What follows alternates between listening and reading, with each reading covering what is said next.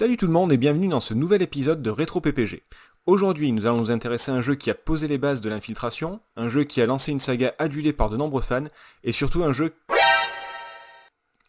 Allez, on allume son codec et on se faufile dans Outer Heaven pour détruire ce foutu Metal Gear. Pour une poignée de gamers, le podcast.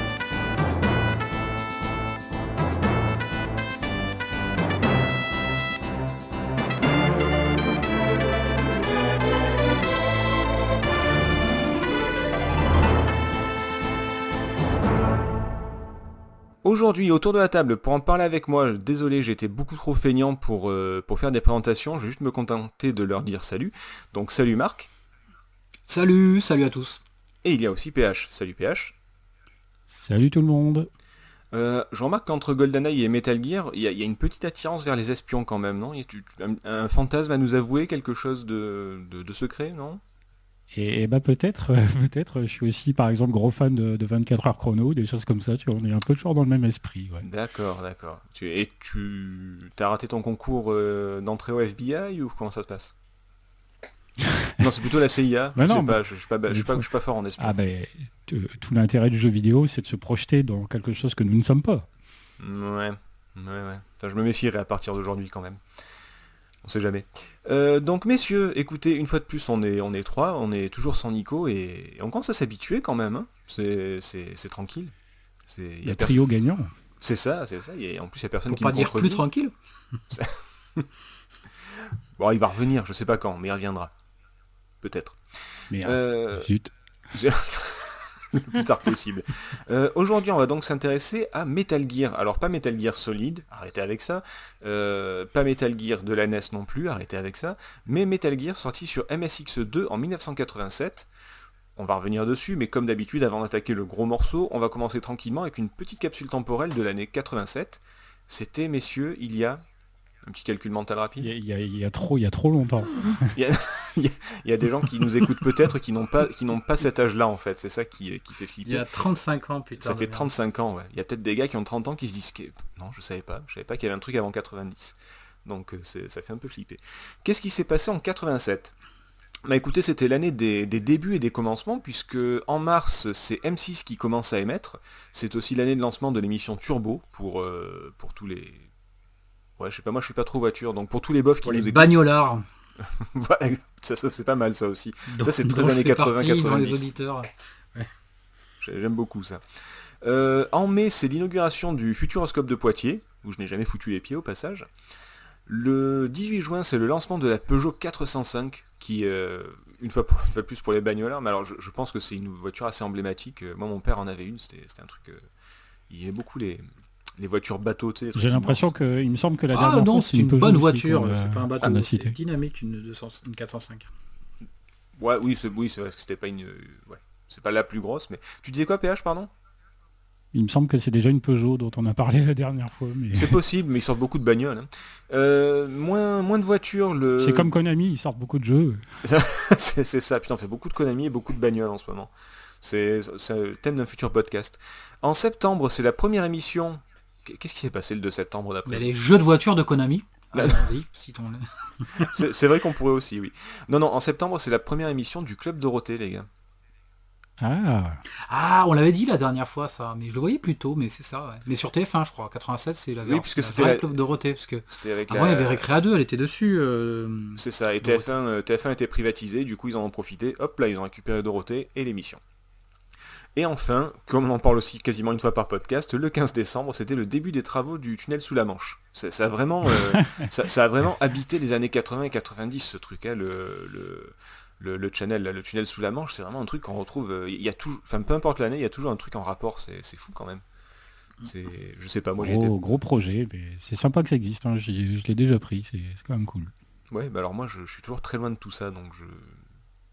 Mais je, je, je veux bien le croire. Un jour je le ferai, comme un jour j'irai au Futuroscope. C'était ma vie. Un jour. Un jour. Cinéma, cinéma. Alors là, j'étais assez étonné. euh, J'ai le, le box-office, le top 5 des films qui ont le mieux marché en France euh, en 87. Je vais vous dire les... Je vais y aller euh, depuis le cinquième et vous allez essayer de trouver le premier. Alors, en 5, c'est Platoon. Qui est quand même un film assez euh, ouais. costaud, ouais, assez, Ouais. assez culte quand même. Euh, Il y a également alors c'est des films français. Euh, Le Grand Chemin, Au revoir les, enf- Oui. Au revoir les enfants de Louis Malle. Il y a aussi en numéro 2 Le Dernier Empereur de Bertolucci. Et est-ce que vous savez qui est le premier du classement? C'est un film français? Non. Franchement, si vous trouvez, je, je, je, je vais pas dire que je mange mon micro parce qu'on aurait du mal à faire le podcast après, mais, euh, mais, En mais presque. 87, euh, pff, j'ai aucune idée. Avec presque 6 millions d'entrées, Crocodile Dundee. Genre, c'est pas, c'est possible ça c'est pas un truc de fou. Devant le dernier empereur, devant euh, Platoon, devant euh, le grand chemin, de, de- un truc de fou. Ah purée, c'est une autre époque. Hein. Et ah ouais. Ah, c'est pas le festival de Cannes, ça, putain. C'est c'est ouf, hein. Sachant que Ah, c'est c'était, carrément ouf. ouais, sachant que c'était l'année de sortie aussi de films comme, euh, alors ils ont pas eu le temps de cartonner au cinéma, ça, ça se faisait sur le long terme avant, hein, mais euh, voilà. Euh, c'était quand même l'année de sortie de Good Morning Vietnam, de l'arme fatale, oui. oui, de l'arme fatale, de Predator. Euh, beaucoup de trucs euh, où on se tire dessus quand même, hein, puisqu'il y avait aussi Robocop et Full Metal Jacket, quand même. Robocop, ouais. Euh, beaucoup plus euh, girly, il y avait quand même Princess Bride et Dirty Dancing. Hum, le fameux Dirty Dancing. Le fa- Et oui, on laisse pas bébé dans un coin. Et il y avait mon, un de mes préférés, sûrement, Spaceballs, la folle histoire de l'espace. Avec euh, Lord Casque Noir et euh, le grand, l'incroyable, le magnifique yaourt. Non, arrêtez, arrêtez, je, je- je suis un yaourt nature, arrêtez. Non, folle histoire de l'espace, non, ça vous... euh, Non. Euh, si je crois avoir quelques images en tête maintenant que tu fais des répliques. Mais si, avec euh, Rick Moranis de Chérie j'ai rétréci les gosses, là, dans le rôle de, de Lord Casque Noir, tout petit, avec un énorme casque de Dark Vador. euh, non ouais, ouais, ouais, je, je visualise. Ah si, si, si, avec, euh, avec Burke, mi-homme, mi-chien, je suis mon propre meilleur ami, au lieu de, au lieu de Chewbacca. Enfin bref, passons. Drôle d'année 87, hein, parce qu'entre des trucs comme euh, voilà, Robocop ou ça, euh, ou Crocodile Dundee, euh, il y a des grands écarts qui se font. Et, et comme je sais que vous aimez le cinéma français, il y a quand même le, le, le, le nanar par excellence de, de- vraiment typique de ces années 80. On se calme et on boit frais à Saint-Tropez. Voilà, de Max, Pe- Ah. de Max Pécasse, c'est qui est quand même le, le ça, roi je de. suis sûr que je suis sûr que Nico, ça lui parle à mort, mais Ah oui, je pense qu'il a vu la trilogie, oui, forcément. Euh, en 87, si vous regardiez le top 50, vous avez pu entendre beaucoup de femmes dans le top 10, avec des titres comme, alors on va voir si vous, vous y arrivez cette fois-ci. Oh, je vais être nul. Moi, Euh, j'annonce que je vais être nul. hein. Alors sur Discord, il y en a beaucoup qui vous ont dit bouh, vous n'avez pas trouvé IAM quand même. hein. Il y, a, il y a eu beaucoup de, de- de- Il y a eu un petit tollé pour, euh, par rapport à ça, vous êtes vraiment nuls. Donc il y avait quand même des titres comme Joe le taxi, Vanessa Paradis. ah, quand même. Ouais. Étienne, tiens-le bien. Gage-Paty. Ah, ah, toi aussi t'as fantasmé dessus, je l'ai je l'ai senti dans ta voix, petit coquin. Euh, voyage, voyage, Désirless. pas mal. Voyage, voyage. Ça... C'est... Je suis presque là, j'y suis presque. Non, non, mais ne, ne passez pas le disque, on n'a pas les droits SACEM. Ah, c'est- pardon, c'était Marc qui chantait, excusez-moi. Euh, sans contrefaçon, je suis un garçon. Euh, Mylène Farmer. C'était le petit, Ah. là, comment il s'appelait? Ben, Jimmy non, non, mais. Mylène, Mylène- Non, ah non, non, c'est euh, euh, Mylène Farmer, Mylène Farmer. sans Ah contrefaçon. Sans Ah ben non, mais, contrefaçon. Ah oui. non, je suis con. Ah oui. Côté mec, il y avait la chanson que Marc a érigée en devise et même en, en mode de vie. Viens boire un petit coup à la maison. Oh oui. oh oui, c'est moi le parolier. Oui, mais qui l'a chanté? C'était quoi le groupe? Ah, je sais plus. Euh, je sais plus, je l'ai Oh, sur Ma- le bout de la langue. Ah, Marc, il en a vu quelques-unes. Puissance euh, quelque chose, non Licen- licence 4, c'est ça. Licence 4, j'allais Ah, dire bah puissance oui. 4, merde. Qui, auto- qui autorise la... Ah non, puissance presque 4, un jeu NB. Non, non, c'est licence 4, c'est pour vendre de l'alcool dans les, les bars et tout ça. Euh, à l'international, on a quand même du lourd, hein, avec euh, La Bamba. Oui. Ah. Los, Ouais. Lo- Los Lobos. non Los Lobos Ouais, c'est une réédition. Ah, Scatterlings of Africa. Euh, non, je sais pas. Clegg Ah, le- Johnny Clegg et Savuka, le Zoulou blanc. The Final Countdown. Europe. Europe. Ta -ta Ah. -ta -ta. Marc, il est chaud ce soir. Il n'y a, il y a pas Nico pour truster les réponses, alors du coup, ils sont chauds les deux. With or Without You, la chanson de Ross You Arabelle. You too. Voilà. Et le plus grand troll de l'histoire d'Internet, le, le- le plus grand, Never Gonna Give You Up. What? Et c'est, et c'est, et Ouais, mais je sais plus qui. Ah bah oui, donc... Mais quand tu t'es fait ricoler, bah, c'était Rick Astley. Voilà. Ah, c'est, c'est le plus grand troll de l'histoire d'Internet quand même, non? C'est, euh, on- Non? C'est possible. c'est possible. Ah, vous êtes nuls. Euh, côté jeux vidéo, bah écoutez, tout le monde y trouve son compte, puisque au Japon, c'est la sortie de la PC Engine. Aux USA, c'est la sortie de l'Amiga 500 et en Europe, la sortie de la NES. Voilà, il y en a pour tout le monde, tout le monde est content. Et la Master mal, System, s'il vous plaît, là. Ça y est, on fait d'emblée du euh, Du Sega bashing. Master System aussi. Et ouais, voilà, voilà. C'est vrai, c'est vrai, c'est vrai. Côté, ben, j- j'allais en parler parce que côté jeu, c'est pas mal aussi. Avec des premiers épisodes assez légendaires, c'est le premier épisode de Final Fantasy sur Famicom, de Fantasy Star sur Master System, justement, et de Contra Ah. en arcade. C'est c'est Des grands noms. Bah, et puis pour tout le monde, comme je dis, sur toutes les consoles, sur toutes les machines, c'est quand, même, euh, c'est quand même pas mal. Donc une année 87, euh, j'étais trop petit pour m'en rendre compte, mais, c'était vraiment vraiment cool. Il y avait beaucoup beaucoup de bons trucs. Notamment Crocodile Dundee, bien sûr, ça c'est le principal. Faut pas l'oublier. Euh, sur ce, avant que, comment dire, avant d'avoir la présentation du jeu et, d'en parler, euh, j'aimerais savoir comment vous avez découvert, quel est votre souvenir de, Metal Gear? Vous pouvez me parler de, moi j'ai un faux souvenir sur Metal Gear, donc j'en parlerai. Donc, euh, allez-y, si vous avez commencé par la version NES, par exemple, c'est tout à fait faisable. Euh, je vais commencer par, euh, par Marc. Tiens, quel est ton, souvenir ou ta découverte de Metal Gear? Bon, alors écoute, euh, 87, ça fait quand même loin. Je pense que de plus lointain de mes souvenirs, dans les années collège, c'est-à-dire les années qui ont suivi, juste après, euh, j'entendais les grands, les plus grands, euh, dans une guerre entre euh, Amstrad CPC et puis le plus confidentiel MSX. Dans les arguments qui étaient employés, il me semble entendre parler de ce jeu dans un bus scolaire, d'entendre parler d'un Metal Gear, un truc comme ça. Mais là, il faut vraiment que j'aille chercher au fin fond de mes souvenirs. Euh, là où vraiment, je pense, que c'est pas que je pense, c'est là où le jeu est rentré, c'était comme tout le monde, c'était en 1900, fin 1998, euh, lorsque paraissaient forcément les tests et puis euh, sur le Metal Gear Solid de la PS1. euh, avec bah là du coup un peu de rétrospective et tout le monde y allait de son relan, j'en reparlerai tout à l'heure, de son relan de l'histoire et donc du coup introduisait, sentait bon l'introduction de ce qu'étaient euh, les premiers épisodes de la série, dont ce fameux Metal Gear. Donc j'ai découvert Metal Gear euh, comme tout le monde à travers Metal Gear euh, Solid sur PS1. D'accord, d'accord, d'accord. Et euh, celui-là, là, sur MSX, tu l'as, tu l'as fait, euh, t'as réussi à le faire à un moment donné, ou alors tu l'as fait juste pour le podcast? Ah oui, alors je l'ai fait pour le podcast celui-là. D'accord, tu t'es dit c'est l'occasion. Ok, d'accord. Bah, c'est super d'ailleurs ce podcast. Ah oui. Pour ça. Ah oui, mais je t'ai je t'ai pas demandé du coup plutôt, du, du coup plutôt positif, euh, négatif? Plutôt positif. Ouais. D'accord. Il y a une Ouais. hésitation peut-être. Je développerai tout à l'heure.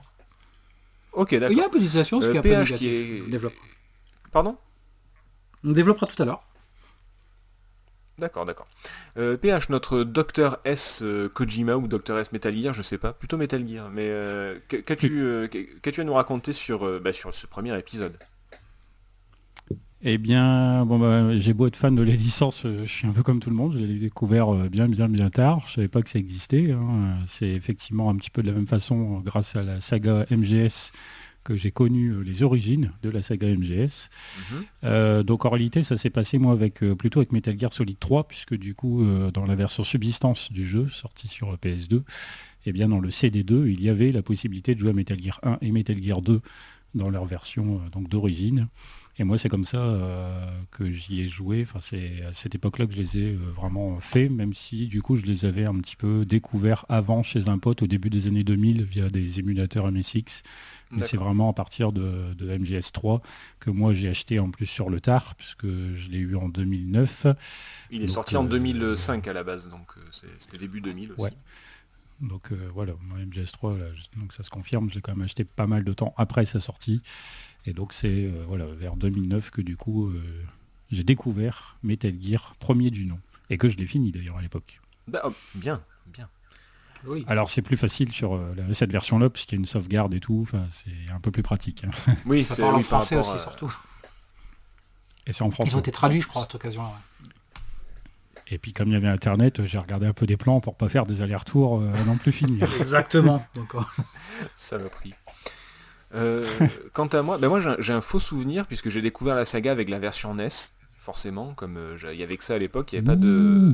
ouais, bouh ouais, Euh, bah, le. MSX, euh, MSX en France, euh, bof bof. hein. Alors surtout quand j'avais 7 ans, euh, le MSX, euh, même si tu m'en donnais un, j'aurais pas su quoi en faire.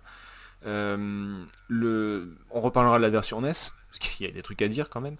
Mais le vrai souvenir, ça date d'il y a... ça fait moins de 10 ans, puisque c'était via le, le, Metal Gear Legacy Collection qui est sorti sur PS3. Euh, j'avais jamais été euh, attiré euh, par, MGS. en fait, j'avais un pote qui m'avait beaucoup, beaucoup, beaucoup saoulé à l'époque de la Play. Déjà, j'aimais pas la Play parce que je, vous connaissez mon historique, mon, passif avec cette console. j'aimais pas la Play, il jouait qu'à Metal Gear, ça avait l'air d'être le meilleur jeu du monde, j'avais qu'une envie, c'est de, de, me pendre à chaque fois qu'il y jouait. Donc j'avais moins en moins chez lui. Et euh, donc du coup j'avais quand même un a priori négatif. Et un jour je me suis dit bah quand même, quand même, on en était au 4 à l'époque, il me semble, le 5 n'était pas encore sorti. Euh, et là je me suis je me suis dit bon allez je, vais me le faire. Je me suis fait un marathon, un marathon Metal Gear. Je me les suis tous fait. Et, et puis bah, je dois dire je me suis pris une claque assez violente. parce que c'est c'était vraiment une découverte. C'était vraiment c'est un très très très très bon souvenir pour moi. Euh, et, je suis plus que positif sur, euh, sur ce jeu. Ah oui, je t'ai pas demandé PH du coup, je, te connais, je pense que c'est quand même assez positif comme avis. Ah, concernant le tout premier Metal Gear, oui, oui, quand même. C'est pas, pas, pas, autant que d'autres épisodes. Oui, pas autant que le solide peut-être, mais, mais quand même. Quand même. Euh, ah oui, je fais une parenthèse. On en parlait dans le dernier saloon, je crois, je sais plus. On parlait de, Metal Gear avec, et, j'avais dit, j'avais dit ouais, il y a un perso qui dit ah Snake, vas-y, fais-moi mal, fais-moi me sentir vivant, et vous mettez, vous mettez tous tombés dessus en disant oui, bah, euh, c'est Psychomantis, et pas du tout, c'est euh, le ninja en fait, c'est euh, le, ninja qui apparaît dans Metal Gear Solid de Grey Fox. Grey, Grey quelque chose. Ah, ah ouais, ouais. Peut-être un truc comme ça. Ah, c'est facile de tomber sur cette zère, hein, le pauvre, pauvre petit garçon. mais c'était Grey Fox en fait, pas du tout Psychomantis. sur ce, voilà, je vous ai raconté ma vie, ça fait 70 euros. on va parler de, on va vraiment parler de Metal Gear cette fois-ci. On va pas vous présenter le, studio parce que c'est Konami, vous le savez. Euh, PH le sait vu qu'il m'a volé des points au dernier quiz sur le saloon à cause de ça. J'ai gagné des points, comment ça voler? Salopard. Euh, Konami, euh, boîte qui avait commencé par l'entretien et les réparations de jukebox, qui s'est mis à faire des jeux. Ça, on va pas, on va pas revenir dessus. Mais on va plutôt parler du jeu, comment, comment est-ce qu'on en est arrivé à Metal Gear, et aussi de qu'est-ce que c'est donc que le MSX2 parce que c'est un jeu qui est sorti sur MSX2, beaucoup de gens en parlent du MSX, on vient d'en parler, mais il y a beaucoup de gens qui ne savent pas forcément ce que c'est. Euh, Marc, est-ce que tu pourrais euh, nous éclairer là-dessus, s'il te plaît? Alors ouais, le MSX, ce, format, euh, format très intéressant, et c'est même un, standard qui est, sorti, alors pour le faire court, c'est sorti dans 83. Euh, pour le MSX dans sa première version et ça se voulait standard dans le sens où, euh, et pour la première fois d'ailleurs, était euh, mis sur le marché cette volonté de que plusieurs fabricants différents puissent fabriquer des MSX, et ça a été le cas, puisque tous les grands constructeurs, des grands noms électroniques, Sony, Panasonic, Toshiba, même Philips un peu plus tard, mais il y a eu énormément de constructeurs qui se sont mis à fabriquer des MSX. On est sur un format type ordinateur, donc on n'était pas sur des consoles de jeu, on est plutôt sur des ordinateurs, bien que comme souvent à l'époque c'était très très très orienté jeu, et le principal emploi c'était, il faut pas se leurrer, le jeu vidéo comme pour un Amstrad CPC, le MSX servait principalement aux joueurs et à jouer, bien qu'il y ait quelques petits, euh, et, même pas mal de logiciels, éducatifs. En tout cas tout ça était beaucoup plus drôle que nos euh, Thomson MO5 ou TO7 de l'éducation nationale de l'époque. Et donc c'est une série de machines qui est difficile à collectionner parce qu'il y en existe des dizaines et des dizaines de versions différentes, qui a connu son évolution donc de 4, en 85 est sorti le MSX 2. Et euh, c'est assez culte et assez mais culte dans le sens confidentiel, parce que c'est quand même une très bonne machine de jeu, euh, avec beaucoup de jeux cultes dessus, je ne vais pas tous les citer, mais dont ce Metal Gear et beaucoup de premiers épisodes de saga qui sont devenus cultes par la suite. On citera aussi Castlevania, euh, qui n'était pas sous ce titre-là. Vampire, Killer, voilà, le Vampire Killer du même éditeur d'ailleurs, de Konami. Euh, et c'est une machine qui n'a pas eu de gros succès commercial, mais c'était un petit peu la machine des, initiés et qui dans ce sens-là est devenue assez culte. Euh, euh, voilà. Donc il y a eu plusieurs évolutions. Donc le MSX2 en 85, mais qui était vraiment en France plutôt connu dans les années 86-87, hein, avant que le raz-de-marée euh, Amiga et Atari ST, qui étaient quand même des, machines 16 bits qui étaient plus puissantes et qui ont fini par proposer des jeux quand même plus évolués, euh, ratiboise tout, ce marché-là. Mais euh, c'était un réel concurrent du CPC, puis à mon sens, il était plus intéressant au niveau jeu et, meilleur. voilà un peu cette histoire et ce, standard qui, était, qui est passé un petit peu culte auprès des, joueurs, des amateurs de jeux vidéo de ces années-là. Ben, merci beaucoup. Je, voulais juste te préciser deux trois trucs par rapport à ce que tu as dit. Alors c'est vrai que cette histoire de normes d'ordinateur, en fait ils ont un peu fait pareil avec la 3DO plus tard. Hein, le... Alors, 3DO c'était 93. 3DO c'était américain, le MSX c'était japonais. je crois que c'est même, Nico parlait mieux que, moi, mais je crois que c'est même une volonté du gouvernement japonais que d'essayer d'imposer une norme d'ordinateur euh, comme le faisaient les Américains, enfin bref, passons. Mais, mais oui, voilà, c'est vrai qu'il y a beaucoup beaucoup de modèles de marques assez prestigieuses qui se sont lancés dedans, et Konami faisait partie, alors n'en fabriquait pas, mais faisait partie des, des comment dire, des développeurs qui étaient fortement euh, affiliés au, MSX. comme tu dis, tu as cité Vampire Killer, mais il y a beaucoup beaucoup de jeux Konami qui sont soit nés, soit adaptés très tôt sur, euh, sur la machine. En vrac, vite fait, il y a quand même Metal Gear, Snatcher, Gradius, Vampire Killer, Castlevania, euh, et un jeu qui, il me semble, si je dis pas de bêtises, le premier sur lequel Kojima a vraiment travaillé, c'était Penguin Adventure, la suite de Arctic Adventure, qui sont de très très bons jeux au passage. Euh, je vous conseille vraiment, si vous n'avez pas l'occasion, si vous ne connaissez pas, si, si vous avez l'occasion, par exemple, si vous ne connaissez pas le, MSX ou les MSX, euh, vraiment essayez de découvrir, ne serait-ce que via des émulateurs, c'est vraiment très très intéressant comme machine et vous avez vraiment de quoi vous amuser. Voilà. Je rajouterai dans ta, liste de jeux, il me semble que c'est Konami aussi, euh, je crois c'est Ping Pong le titre qui est presque une simulation de, de, tennis de table qui est carrément génial, je trouve.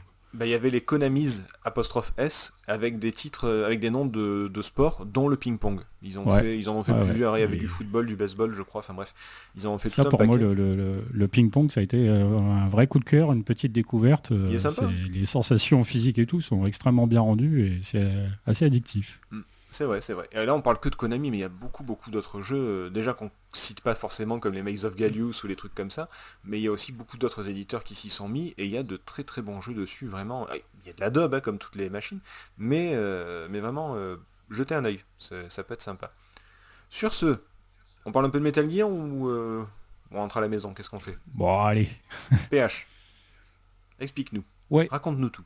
Alors, euh, évidemment, bah, ça, ça n'est plus un secret pour personne. Metal Gear est affilié à un nom en particulier. On l'a cité un petit peu là déjà depuis le début de l'émission. C'est son créateur, Hideo Kojima. Que, ouais. Euh, ah bon?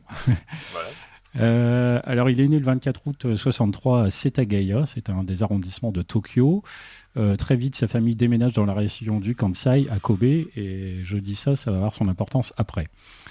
Enfant, euh, Kojima il écrit beaucoup, donc euh, ça lui vient déjà depuis très jeune. Il couche sur papier des histoires euh, de 400 pages, souvent de très très très longues histoires qu'il tentera de faire publier, mais qui évidemment du fait de leur longueur, eh bien, ce sera refusé systématiquement, étant, les récits étant jugés trop longs. c'est peut-être une caractéristique qui sera conservée dans ces jeux. Ce que j'allais dire, c'est oui, l'histoire est un, un recommencement finalement. Pardon. Tout à fait. Il n'a pas lâché l'affaire. Euh, le cinéma, bien sûr, on le sait, va aussi façonner euh, son enfance.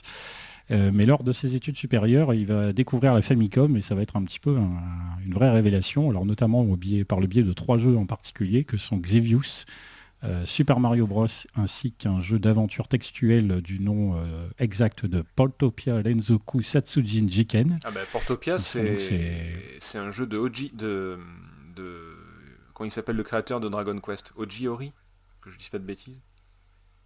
Ouais, c'est ça. Euh, mais c'est très connu en tout cas. Enfin voilà, pardon. Ok. nous on n'a rien ici en euh, France, mais c'est quelque... une saga ah, assez, assez connue. Ok. Bah, donc là voilà, ça c'est vraiment ces trois jeux euh, qui sont devenus fétiches pour lui sur cette machine et qui l'ont profondément marqué puisque du coup il s'est dit que les possibilités de, divertissement et d'interaction euh, vis-à-vis du jeu vidéo, c'était euh, quand même quelque chose d'assez fou euh, à l'époque déjà. Et donc dans sa tête, bah, c'était clair. il fallait qu'il bosse dans le jeu vidéo. Alors du coup, il va s'y mettre. Tout son entourage, à part sa mère, va d'ailleurs tenter de le dissuader. ça n'a pas forcément une super réputation que de travailler dans le jeu vidéo à la fin des années 80. et donc il postule Konami, bah, tout simplement. Là, je reviens à l'histoire de la géographie parce que c'est le studio qui est le plus près de chez lui à cette époque. C'est le, cas de, c'est le cas de beaucoup de développeurs connus qui ont commencé en disant bah, bah en fait, euh, soit fallait que je prenne le train, soit je pouvais y aller à vélo, donc j'y suis allé à vélo. Enfin voilà, c'est aussi con que ça. Et eh ben, voilà, c'est le, côté pratique à un moment donné. C'est ça. Ça casse un peu les rêves parfois, mais c'est comme ça. En 86, donc, il intègre le développement de jeu, donc comme on l'a dit, pour euh, MSX. Et il est propulsé directement au poste de réalisateur adjoint sur le jeu Lost World, qui est une contraction des mots World, euh, monde plus War, euh, guerre. Donc c'est Lost World avec donc W-A-R-L-D. un jeu d'action plateforme avec une combattante masquée, mais Konami annule ce projet. Et c'est ensuite qu'arrive le jeu que tu as mentionné tout à l'heure, Penguin Adventure, mhm. effectivement, sur lequel Kojima a travaillé. Euh, Konami lui confie euh, la réalisation ensuite euh, donc d'un jeu d'action. Alors au départ, Konami veut un jeu d'action au contexte militaire, donc pour le MSX2. Mais forcément, les capacités techniques de la machine étant ce qu'elles sont, c'est pas évident de faire un jeu à base d'action. surtout quand on, voilà, quand on peut aligner, on peut guère aligner que quelques sprites, tout ça, ça, paraît un petit peu compliqué à l'époque. Et, c'est un petit peu de. Et les balles notamment. C'est en plus, oui, parce qu'en plus des personnages, des balles, voilà, c'est vrai, ça fait des éléments qui bougent en plus. Et du coup, bah, c'est de cette contrainte, on en parle des fois ici dans le cas des rétro-PPG, c'est de cette contrainte que naît du coup l'idée euh, d'éviter le combat plutôt que de l'affronter euh, obligatoirement. Euh, comme ça lui arrivait de filmer ses parties de cache-cache étant jeune et se remémorant notamment le film de la Grande Évasion sorti en 1963, euh, eh il imagine alors un jeu où il faudrait se cacher de ses ennemis, mais plutôt que de s'évader, eh il faudra carrément s'infiltrer dans la base ennemie, comme souvent le fait euh, James Bond, qui est un personnage, hein, une saga de cinéma qu'il affectionne tout particulièrement. De fait, euh, Metal Gear sort au Japon en 87, il connaît des ventes pas trop mal, mais c'est surtout avec son portage raté, surtout dire même de Hideo Kojima sur NES et en Europe, euh, sur NES en Europe et aux États-Unis que le titre va se faire connaître, donc paradoxalement avec un jeu qui n'est même pas canonique, oui, ce, qui poussera, ce qui poussera Konami à poursuivre cette licence, et c'est ainsi que la célèbre licence Metal Gear est née. Bravo, c'est un joli bébé. Non mais, non mais comme quoi, il y a beaucoup de... On en parle souvent, mais entre les contraintes et le hasard, il y a beaucoup de choses qui, euh, qui arrivent dans le jeu vidéo, dans n'importe quel domaine, hein, je veux dire, mais euh, nous on parle que de jeux vidéo. Mais c'est vrai qu'il y a beaucoup de, hasard. Euh, voilà, le gars il se dit bah tiens je vais aller euh, je vais aller chez Konami parce qu'il habite à côté. Euh, tant il, aurait pu finir chez être recalé chez Capcom et jamais de faire de jeux vidéo. Tu, tu sais pas. c'est vraiment de. C'est. Je sais pas, je sais pas, il y a Genre on va pas parler du destin et tout ça, mais c'est quand même assez marrant de, voir que des fois tout, tout s'enchaîne bien quoi. Bah ouais, les, les histoires d'une vie. Voilà. Est-ce que tu nous présentes le jeu aussi? Eh bien, allez. Je te, sens, je te sens sur ta lancée, donc vas-y. Alors, qu'est-ce que c'est Metal Gear sur MSX Parce que le solide, on voit très bien. Euh, mais qu'est-ce que c'est Metal Gear sur, euh, sur MSX alors, euh, Metal Gear sur MSX, bon, c'est déjà néanmoins un jeu d'infiltration, avec des règles peut-être un petit peu différentes, mais quand même, on est déjà dans ce qu'on peut appeler un jeu d'infiltration. Alors je ne sais pas si c'était un terme utilisé déjà à l'époque ou pas, on verra ce qu'on dit la revue de presse de Marc tout à l'heure. Mhm. Euh, l'histoire se passe en 1995, en l'occurrence, en Afrique du Sud. on parle d'un groupe de mercenaires qui s'est érigé en, gouvernement rebelle dans une base intitulée Outer Heaven. C'est un nom qu'on entendra très régulièrement dans tous les épisodes à peu près de la licence. Et ils détiennent évidemment l'arme nucléaire, puisque c'est euh, au, cœur du scénario aussi de chaque Metal Gear en général. L'unité des forces spéciales Foxhound envoie son meilleur agent, en l'occurrence Grey Fox, donc euh, celui qu'on connaît un petit peu dans MGS comme étant le, cyber ninja. Euh, mais il, ne donne plus signe de vie et du coup, eh bien, l'unité envoie alors une jeune recrue, en l'occurrence le fameux Solid Snake, euh, qui va devoir donc aller retrouver Grey Fox et essayer de comprendre un petit peu ce qui se passe. La mission étant dirigée par euh, notre supérieur l'heure de l'époque, qui s'appelle Big Boss, également un nom qu'on entendra souvent. Oh et on apprendra alors euh, l'existence du fameux tank bipède, le Metal Gear. Euh, je disais donc jeu d'infiltration. visuellement, ça se passe écran par écran et en vue trois quarts du dessus, un peu à la manière des Zelda 2D de l'époque. voilà, vue aérienne, vue aérienne, voilà. Snake, il a à sa disposition bien soit ses propres points ou des armes mais également tout un tas d'objets comme euh, les cartes qui permettent d'ouvrir les portes. Il a également la possibilité d'appeler des contacts qui peuvent lui donner du coup des indices sur euh, ce qu'il doit faire. L'idée, eh euh, bah, c'est de progresser en, donc en évitant les ennemis principalement, en évitant leur champ de vision entre guillemets, ou du moins éventuellement les attaquant discrètement. Ça, ça peut marcher aussi. Sinon, l'alerte se déclenche. Et après, bah voilà, il faut suivre du coup un petit peu le fil du jeu, récupérer les cartes toujours euh, supérieures pour ouvrir les nouvelles portes, récupérer des objets qui bloquent tel tel endroit et on avance comme ça au fur et à mesure. Alors il faut, je, précise deux trois petits trucs aussi. Euh, il y a des otages à libérer. Euh, oui, qui permettent euh, d'augmenter un peu notre euh, niveau, on va dire, façon un petit peu RPG. il, y a, un niveau à maintenir, mais ça on en, reparlera. Mais c'est surtout que les, en plus les otages, mm. alors il y en a beaucoup qui te disent juste merci, mais il y en a pas mal qui te donnent aussi beaucoup d'indications sur la, suite des événements, de savoir où se trouve le prochain, le prochain otage très important, genre un professeur ou quelque chose comme ça, mm. où se cache le fameux Metal Gear, à quoi sert tel objet. Il y, a quand même beaucoup beaucoup d'indices qui sont disséminés, qui sont donnés par les par les fameux otages. Donc c'est pas juste un petit bonus à faire, c'est quelque chose de, quasi essentiel, les otages. Ouais, des indications précieuses, parce qu'effectivement, contrairement aux épisodes plus modernes, là, il n'y a pas beaucoup de texte hein, dans le jeu. Donc chaque phrase est généralement à prendre euh, ah oui. avec beaucoup d'attention. C'est ça, il faut vraiment faire attention à ce qu'on dit. Euh, il n'y a, pas de parlotte là, vraiment. Euh, donc effectivement, comme, ce qui est marrant, c'est que, que Snake commence avec un paquet de clopes. C'est et en plus, pas, de bol, il arrive à la nage, donc le paquet de club, je te dis pas dans quel état il doit être. Pour les faire sécher, mon pote, euh, tu peux t'accrocher. Mais, euh, voilà, c'est vrai qu'il commence vraiment littéralement avec, euh, j'allais dire avec sa bite et son couteau, mais non, même pas, quoi. Il a juste sa bite et son paquet de clopes. et les deux sont mouillés. Et, puis voilà, il commence avec ses points, et tu dis qu'il peut utiliser plein d'armes. Il faut pas oublier que le but du jeu, c'est quand même d'être assez discret. éviter le, le fameux twing de l'alarme avec les points d'exclamation. Il y a le fameux carton qui sert à se cacher dedans pour, euh, pour, pour passer les caméras ou, euh, ou éviter les gardes. Euh, mm. Mais, mais le, but c'est d'être assez discret et qu'il y a très très peu d'armes qui ont un silencieux. Je crois qu'il n'y en a qu'une d'ailleurs, il n'y a que le, flingue. Bah, je crois qu'il n'y a que le pistolet de base. D'ailleurs, en plus le silencieux on l'a pas tout de suite tout de suite, donc on on peut même pas forcément utiliser le pistolet immédiatement. Après effectivement les certaines autres armes qu'on récupère, façon grenade, voilà Ouais, elles servent parfois face aux boss, certaines de ces armes, parfois.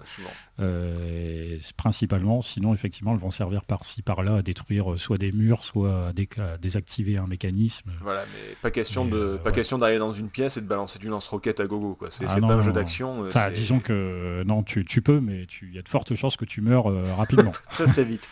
Parce qu'il y a deux niveaux d'alerte, il me semble. Il y en a un avec un point d'exclamation où, les gars de la salle te, te recherchent te court après. Et je crois que mm. quand il y en a deux, ils peuvent te poursuivre sur les écrans d'après ou enfin voilà. Sur, euh, sur d'autres écrans, voilà, c'est plus compliqué. Voilà, donc il faut quand même être. Euh, on dit que ça a posé les bases de l'infiltration.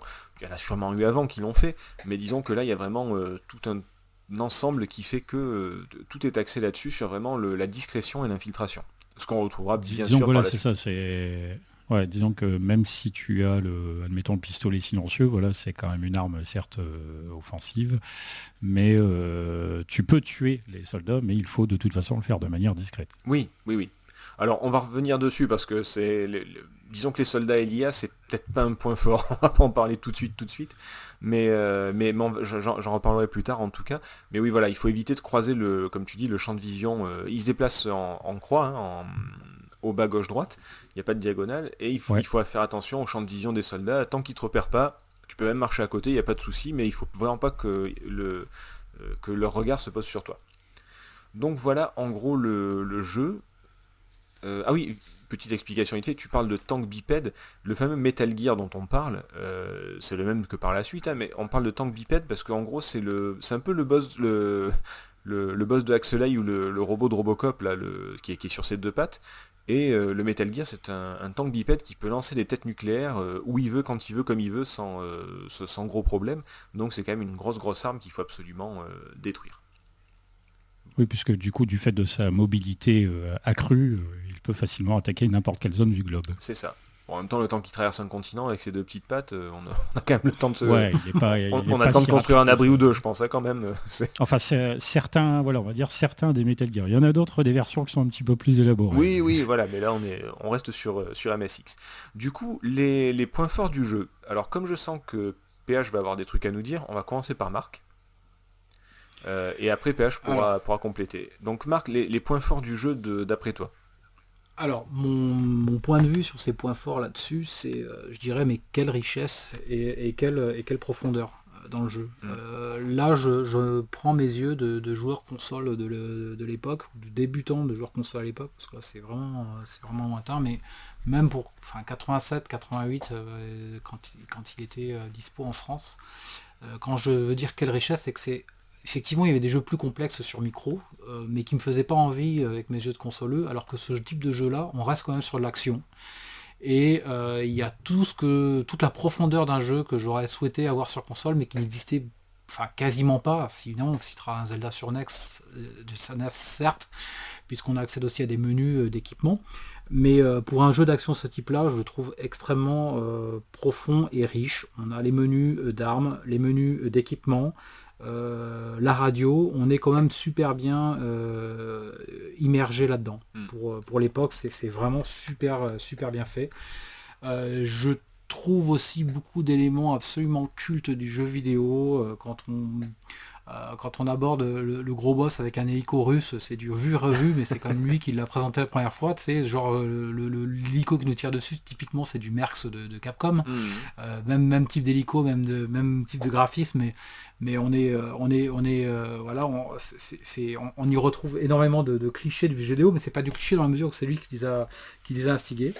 Euh, je trouve la dimension tactique géniale, c'est-à-dire que c'est pas, c'est pas, c'est pas bourrin, mais même sur les boss, euh, ben, on, y réfléchit, d'échec en échec, et puis on laisse la manette et puis ou le clavier, et on y revient un peu plus tard en disant mais oui, mais oui, je suis sûr que si je mets des mines quand il va avancer, il va pour un temps qu'il va rouler dessus, il va péter. je, pense exactement à euh, ça, oui. Ouais, ou, ou le fait que quand on balance euh, ça sert à rien d'essayer de, d'asmater au pistolet silencieux, il suffit directement de, jouer quasiment à Bomberman et puis de poser 2-3 mines derrière soi, euh, ou sur le passage où va marcher le, boss. Mhm. Ou avec une roquette euh, qui le temps qu'elle arrive sur le mur va péter sur le boss avec son petit mouvement de retard, ça nous laisse le temps nous de nous abriter pour qu'il nous asmate et lui de se prendre la roquette qui arrive avec un petit moment de décalage puisqu'elle avance assez, assez lentement mais tout ça participe d'une tactique à adopter euh, sans compter évidemment l'aspect clé du jeu, c'est l'aspect euh, infiltration. Mhm. On peut la jouer un peu bourrin à certains moments quand même, mais, euh, mais cet aspect infiltration et ben voilà, c'était une première et c'était tout en étant un jeu d'action, c'était donc je trouve beaucoup de qualité, vraiment beaucoup de qualité et c'était un jeu qu'on, alors évidemment qu'on a vu sur console sur NES, mais de façon amoindrie et, et, très très amoindrie, je dirais quasiment raté, mais ça touche chacun le sait et et voilà. Et euh, graphiquement, j'ai du mal à me replonger. Euh, je le trouve quand même, même par rapport à l'ère dans laquelle il est sorti, on n'est pas sur du euh, sur l'exceptionnel quoi. Mais ça, on y viendra après. Voilà. D'accord. Bon. PH, est-ce que tu veux compléter? Ben, écoute, je rejoins globalement tout ce que j'entends là. Moi, j'avais noté effectivement une aventure assez riche, euh, avec pas mal de, voilà, pas mal de, gameplay différents, pas mal de boss, pas mal de, choses comme ça, pas mal d'objets aussi, qui du coup renouvellent euh, mmh. constamment euh, l'intérêt ludique. comme tu l'avais même dit tout à l'heure, voilà, sans forcément dire que c'est un précurseur, ça a le mérite d'être en tout cas assez innovant. Et donc ça, c'était vraiment, je pense, ça fait partie de ces, gros points forts. Mhm. Euh, c'est ce que j'avais noté, voilà, moi, vraiment aventurier, beaucoup d'objets, variétés euh, et précurseurs. Bah, je vais me permettre, euh, bah, pour rebondir sur le, côté précurseur, pour, moi c'est un peu l'équivalent de, de, Usual Suspect au cinéma. Vous voyez, c'est qu'aujourd'hui ça peut paraître banal comme truc, c'est vu, revu, mais maintenant quand tu vois un, Usual Suspect like avec Kobayashi, la révélation à la fin, là tu, tu dis ouais bon ok super, on l'a vu mille fois, mais c'est lui qui l'a inventé. Tu vois, c'est, euh, c'est, enfin peut-être pas qu'il l'a inventé, mais en tout cas c'est lui qui a vraiment posé les trucs. Et Metal Gear c'est ça aussi, c'est que aujourd'hui ce que tu vois dans ce Metal Gear, tu te dis oui bon ok ça va, c'est pas très surprenant, mais mais putain oui non mais c'est lui qui l'a fait quoi. Et à l'époque ça, paraît complètement fou. Et, euh, et tout est euh, il y a déjà tout le Kojima du futur, c'est-à-dire qu'il y a tous les effets de mise en scène, le level design, le scénario. Alors bon, le scénario, on est d'accord, hein, c'est du Kojima, donc c'est du scénario de film américain de guerre, hein, donc c'est pas non plus euh, waouh. Mais euh, c'est-à-dire que il y, a un twist à la fin, etc. Mais c'est pas non plus euh, des trucs assez connus. Mais il y a plein de trucs où, Kojima joue avec toi. Tu tu crois que tu prends un raccourci en rentrant dans un camion, en fait le camion il te ramène au début du niveau. Euh, ou alors, euh, il y a beaucoup beaucoup d'objets, mais si t'as pas les... Vous savez, il y a des lasers rouges invisibles, les, qu'on ne peut pas voir sauf avec les lunettes.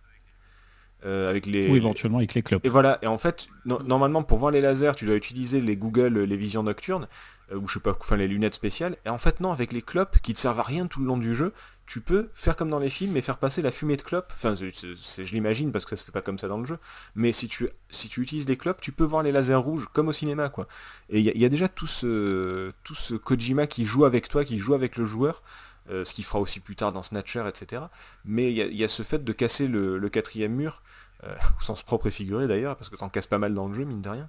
Euh, mais il y a ce côté-là, ce côté cinéma américain et, clin d'œil permanent qui, est déjà là. Donc ça, je trouve ça impressionnant avec une toute petite cartouche d'arriver à faire ça. Et, ouais, bah, comme vous avez dit, quoi, c'est graphiquement, c'est pas, c'est sûr qu'encore plus aujourd'hui, c'est pas waouh, mais euh, mais il y a un charme, il y a une ambiance, il y a un univers, il y a, vraiment que je, suis très sensible aux, gars qui arrivent à créer un univers. Et moi je suis pourtant pourtant j'aime vraiment pas le le j'allais faire ma Miss France, j'aime pas la guerre, oui non mais personne n'aime la guerre, à part Poutine peut-être, mais, euh, mais, mais j'aime pas les, trucs de guerre, les jeux, les films, les, romans, c'est pas du tout mon truc, les, les Band of Brothers et tout ça. Euh, mais là je suis dedans, vraiment quoi, et t'as envie de continuer, t'as envie d'en savoir plus. Euh, tu, peux, tu peux esquiver les ennemis, tu peux les tuer, tu peux te cacher, tu, peux faire vraiment... Tu as, beaucoup de façons d'aborder la même situation.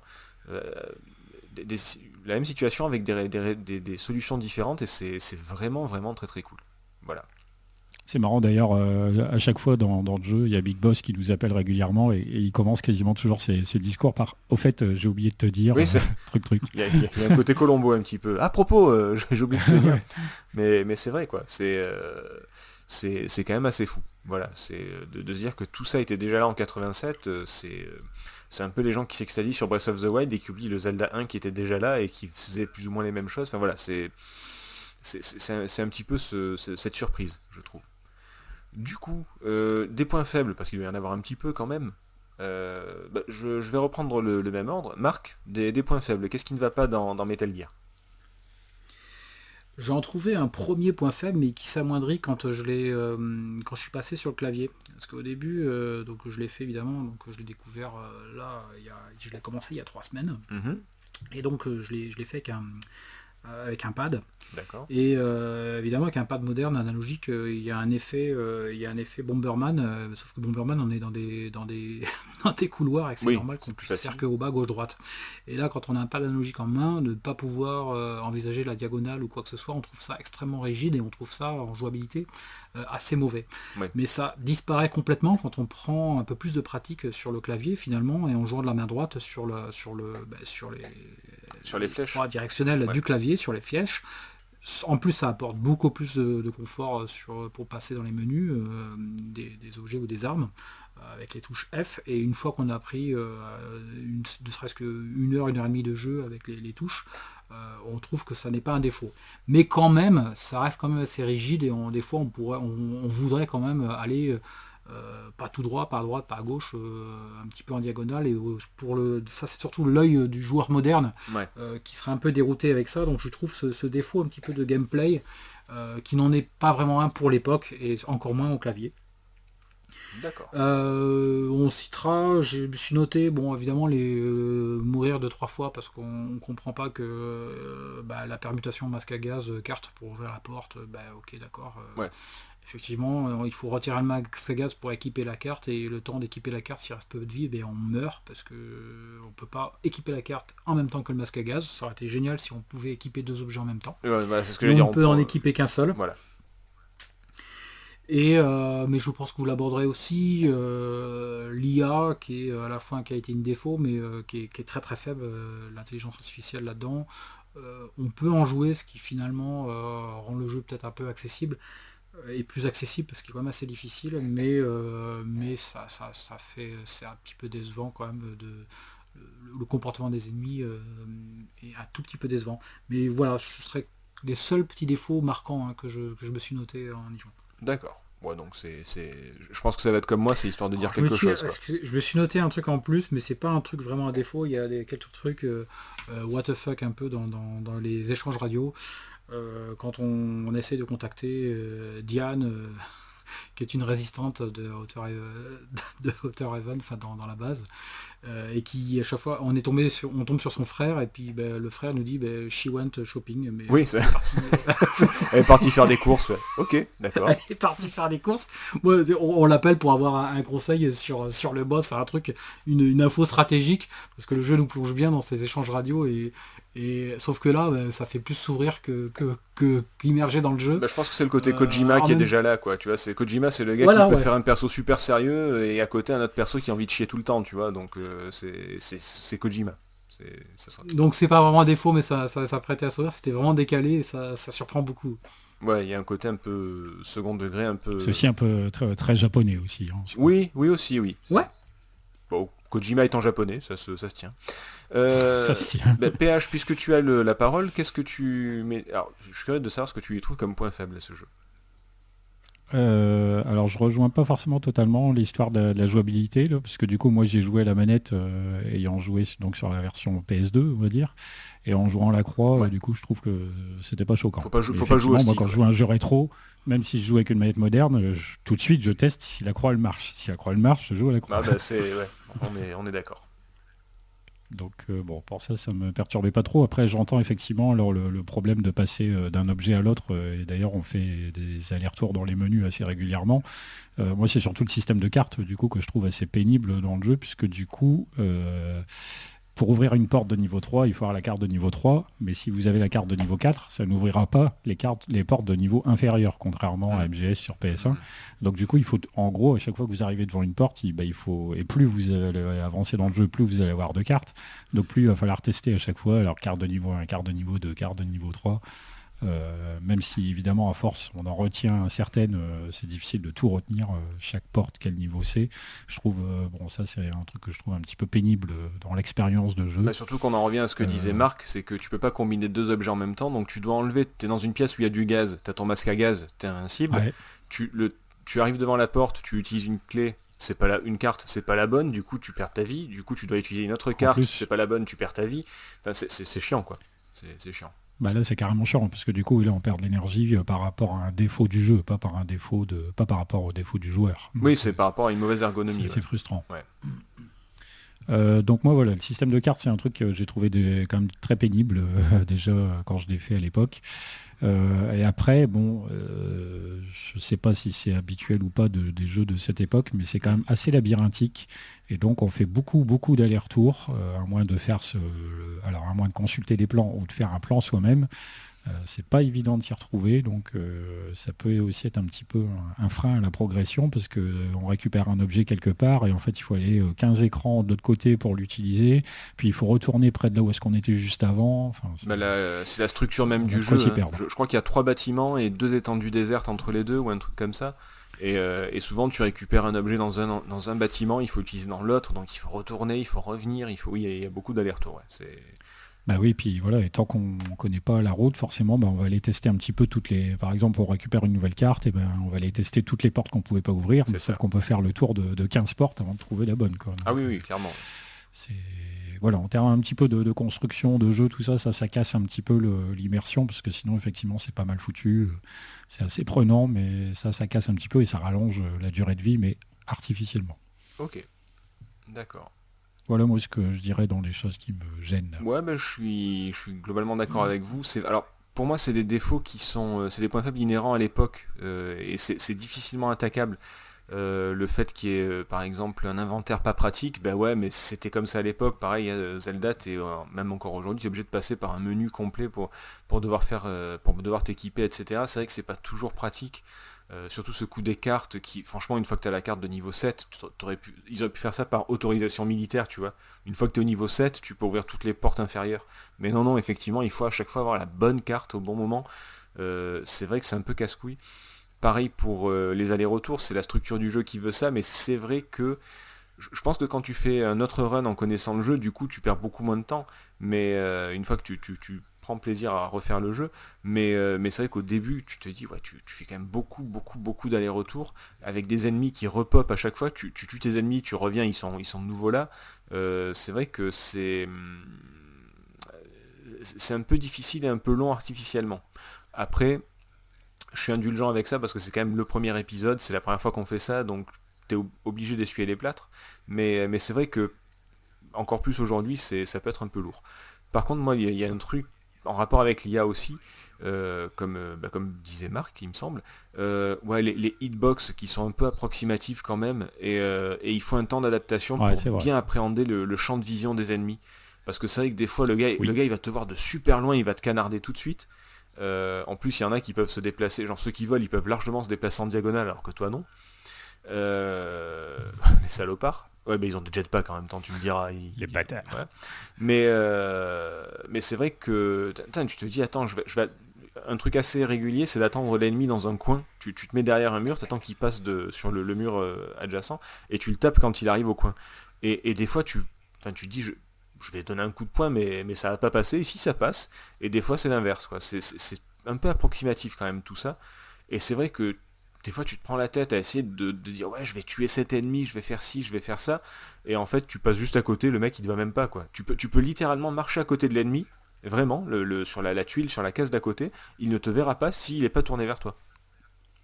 Bah, c'est ça parce qu'en fait, on se rend compte que leur champ de vision, apparemment, il est vraiment basé sur... Euh, il voit ce qu'il y a pile en phase 2. Oui. Si, si, déjà même t'es pas tout à fait pile en face d'eux, et ben ils te voient pas. Donc tu peux marcher face à eux, yeux dans les yeux quasiment, et néanmoins ils ne voient pas. Ils n'ont pas de vision périphérique les gars. C'est vraiment des, des, troufions quoi. Tu vois, c'est vraiment les gars tout en bas de l'échelle du soldat. Ils n'ont pas de vision périphérique. Bon, bah, mettez-vous là et puis attendez. C'est vrai que quand déjà voilà quand tu sais ça, ça assouplit un petit peu la, manière dont tu peux appréhender chaque pièce, parce qu'au départ forcément tu te dis dès lors où le gars il va regarder dans ton, de ton côté, bah, tu vas pas oser avancer. Hmm. Sauf qu'une fois que tu comprends que les, gardes ont quand même effectivement un champ vision très étroit, ça simplifie un petit peu les choses. je me rappelle d'un passage où il y a quatre gardes euh, qui sont, euh, ils sont très proches mais pas dans la même direction.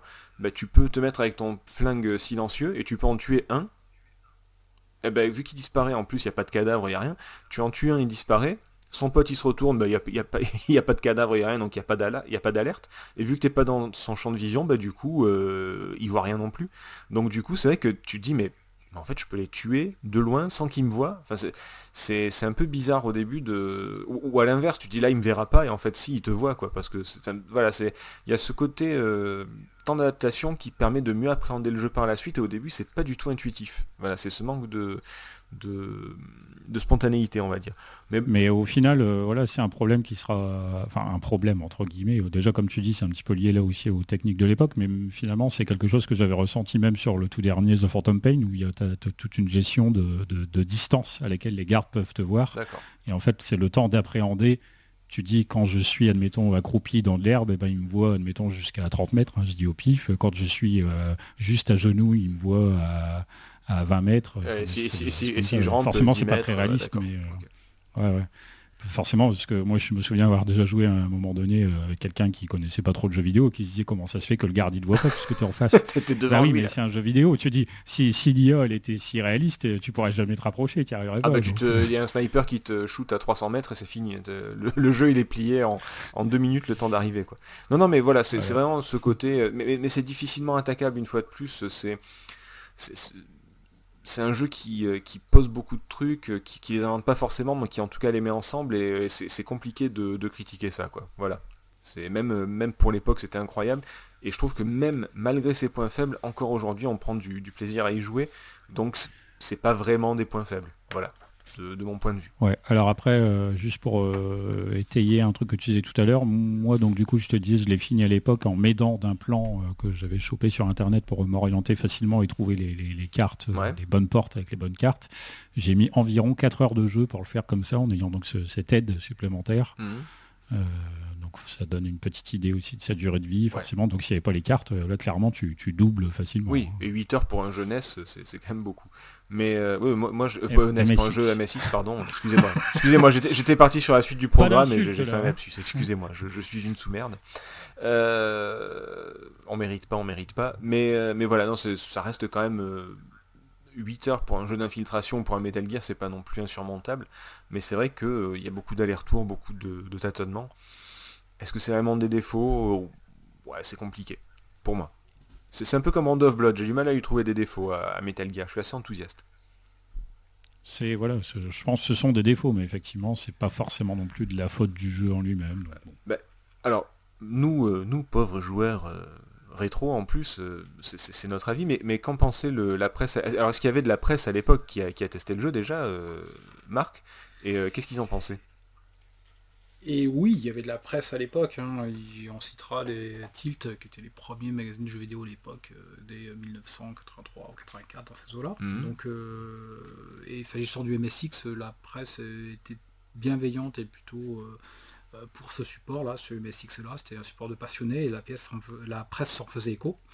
Euh, euh, euh, je fais une digression puisque les premiers magazines que j'ai ouverts, c'est plutôt des magazines de fin 1998 pour voir où est-ce que ce jeu avait a pris son statut de, culte et si c'était déjà le cas à la sortie du, du Metal Gear Solid sur PS1. Donc j'étais voir la presse de, de, fin 98. Déjà parce que je m'amusais à trouver un truc, parce qu'il me semblait avoir relevé pas mal d'erreurs sur, euh, sur l'origine de la série, parce que je pensais qu'à l'époque, euh, il citait souvent le Metal Gear de la NES et ah. peu celui de la MSX. Et euh, effectivement, on retrouve cette erreur. Alors, je sais plus, j'ai pas noté le, magazine, mais un, au moins un magazine de l'époque cite le premier épisode NES. Euh, avec une petite erreur historique, puisqu'on parle, il, il, aurait fallu parler du, de l'épisode MSX. qui est le, Là où d'autres magazines, tels que Console Plus, ouais, tels que Console Plus, citent les deux. Ils s'en mettent pas, ils disent euh, de l'origine de la série sur NES et MSX. Non, ils citent le MSX en premier. Et euh, un player one va dire c'est une série qui a déjà au moins 10 ans, ils s'embêtent pas à citer le support ni l'origine. ils sont malins, ils sont malins. Euh, mais dans tous les cas, euh, dans les revues de ces magazines-là, je ne trouve pas de mention au caractère cultissime de ce jeu-là. Euh, ils disent juste, bon, c'est une série de Konami, elle a déjà 10 ans, et puis ça existait sur MSX, mais pas d'enthousiasme dessus à la sortie du Metal Gear Solid. Quand on s'intéresse maintenant à la presse du, moment de la sortie du jeu, alors il y avait un magazine assez culte qui était MSX News, qui s'est transformé en Micro News après la ah. disparition du, MSX. D'accord, je savais pas ça. Euh, qui est excellent magazine parce qu'on y trouve les tout premiers tests console de, la fin des années 80 et surtout un peu plus, ça se répand un peu plus que, que Tilt qui faisait des tout petits encarts et ça parlait mhm. plus volontairement de console, je trouve, du moins dans les années 87-88, avant qu'il existe de la presse euh, euh, plus spécialisée. Mhm. Euh, donc ce MSX News, il en fait une page complète. Euh, c'est relativement nouveau parce que euh, dans les autres magazines, les tests de jeu sont souvent sur les petites colonnes, juste genre un, quart de page encore maximum. Mais ce MSX du mois de décembre 87 en fait une page complète. Et c'est à suite assez décevant. Dans, le contenu, mais plus généralement dans le contenu des tests hein, de ces magazines, parce que j'ai l'impression qu'ils reprennent le communiqué de presse. Euh, ou alors ils reprennent le mode d'emploi du jeu, parce qu'ils décrivent un petit peu euh, ça, le scénario. Ça, arrivait souvent. Hein. Et sans critique du jeu. C'était très courant à l'époque, hein. c'est-à-dire qu'en gros il décrit euh, le scénario du jeu, c'est pour moi un peu secondaire, et il n'y a pas de formulation de critique vis-à-vis du jeu, ou alors vraiment sur une ligne à la fin, du, à la fin de la page. Donc là, je vais quand même le citer parce qu'ils disent un peu d'écume, parce que là, il, il, resitue, hein. un peu d'écume à la surface de l'eau, notre héros arrive. Il jaillit des flots et escalade sans effort le mur de l'enceinte. Le voici dans la place, mais où?